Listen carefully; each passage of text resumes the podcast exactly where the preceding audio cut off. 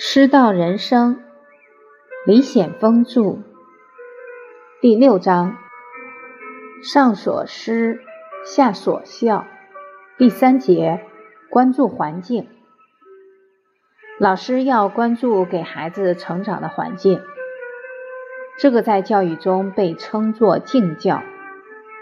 台湾中信学校的校长高振东曾说过：“教育是讲环境的。”环境是人格的魔法师，孩子受环境的浸染是非常深的，就像腌鸡蛋，鸡蛋蛋壳很坚硬，放在咸水里一个月，拿出来就是咸鸡蛋。人在世间和世界在不断的进行信息来往，孩子所生活的家庭、学校和社会。要关注这些环境，给孩子一个最清净的世界，这是我们教育者要去努力的。因为人会对静生心，心随境转。小时候看电影《地道战》《地雷战》，里面只有两种人，一种是好人，长得都很英俊；一种是坏人，长得都很邋遢。所以那时候我们要下决心，要当好人。那个时候的电影看着简单，实际上符合孩子教育的基本法则。后来的影片就麻烦了，看了六十分钟也不知道谁是坏人，谁是好人，该跟谁学。首先说一说关于教室的环境。第一，教室的物品一定要整洁。所有物品必须摆放到位，静乱则心乱。《弟子规》说：“房事清，墙壁净，阶案洁，笔砚正。”净化孩子的心，先要做到教室的整理净化。第二，教室里要摆放书，尤其要放一些经典书，书是最好的装饰。古人说：“书香之气，又叫书香门第。”放眼望去，都是他们喜欢看的书。熏来熏去，久而久之就爱上书了，就会有那种雅致。书是由草木形成的，人本来就生活在天地草木之间，草木是跟大地给予我们的，有大地的灵气。用它做出来的书，读的时候人心会静，对心灵本身形成一种非常好的影响。不像电子产品，人心是造的。用书把这个教室装饰好，一开学，感觉进入了书的殿堂，教育已经开始了。第三，墙上的标语一定要贴近孩子的心灵世界。标语是写给孩子的。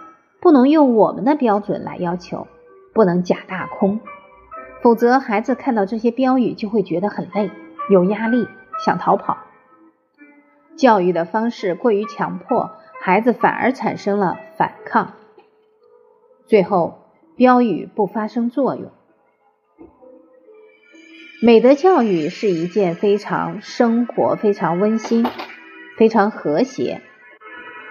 非常入情入理的事情，按照学生不同年龄特征设计教室里的语言，让孩子听得懂，看着欢喜又文雅。第四，教室里一定要有孩子自己参与的文字图画空间，孩子感觉他是主人，是共建的家园。要把教室留给孩子们一部分，我们不能代办。他所建设的空间，他就会喜欢，喜欢用他自己的语言来表达他对世界的感受，这是人的一种天性。第五，教室一定要聚气，气要是不聚，人心收不住。讲课期间，这个教室不能太过于空旷，也不能太拥挤。太拥挤，上课心会累；太空旷。人上课心会散，比如说你在上课的时候，把这个教室所有的门都打开，所有的窗子都打开，你会发现学生的精力集中不了。有一年去一个学校讲课，在礼堂里，礼堂很大，能装四百多位老师的空间，来上课有一百多位。舞台离地面很高，我在台上觉得特别孤单，看老师们就很遥远，老师们看我也很遥远，课就没法讲得很亲切。后来和校方商量，把大礼堂保留一半。正好不大不小，中间用黑板隔开，人很聚。讲台挪到下面来，在地面稍微高一点点。我走进他们当中去讲，这样上了五天课，效果很好。第六，教室一定要安静，不能嘈杂。如果不安静，学生的心不专注。一般来说。校园建设不要建在闹市区。如果是在闹市区，给学生的教室一定要远离，把最安静的房间给学生，通风也要好，阳光也要好。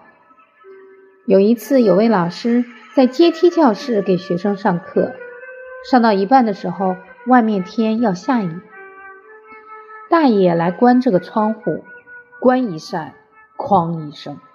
每隔一分钟就一声，学生立即回头看一下，老师在上面很尴尬。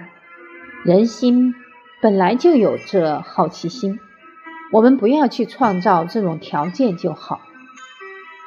第七，任何人不可以带手机等电子产品进教室，包括老师。老师的手机可以放在自己的办公室里，下课接听。高中学生如果带手机，可以在门口放一个木箱，上课之前统一保管。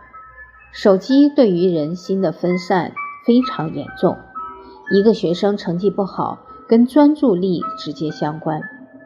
电子产品是非常分心的，因为人们对它会迷恋。很多朋友晚上睡觉前拿着手机，早上一睁开眼拿手机，人对这个世界有一种向往。希望被认可，希望被关注，手机往往容易把它放大，放大人的贪心，扰乱人的思维。一旦发出铃响声，干扰就更大。在一次教育座谈会上，一位台湾专家提出，他们发现学生用手机对学生专注力影响很大，校方不建议学生大量使用手机。专家的建议很好，遗憾的是，当时现场有朋友马上举手反对。都是什么时代了，还不让孩子使用手机？那不被社会淘汰了吗？我的孩子六岁就会使用手机，不用手机怎么工作？现场还有人立即鼓掌。对于这个问题，为什么有这么大的争议？一个是基于实用性，一个是基于新的分析。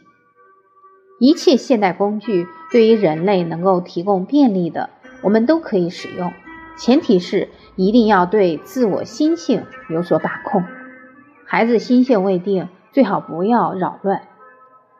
就像一个小树还没有长成，不能放到狂风暴雨里，树会受伤。教育不谈心性，就没有了标准。第八，教室可以适当。栽养绿色植物显得很有生机。人天生对植物有一种情感，我们所吃的食物有赖于大地的给予。孩子们自己动手养花养草，看到生命在成长。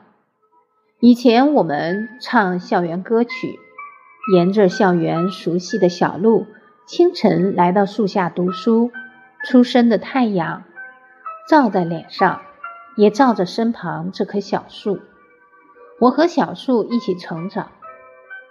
养绿植要注意安全，不要使用带刺的。第九，教室的灯光要调试的合理，保护孩子的视力。灯光太暗会伤害孩子，太亮孩子心燥。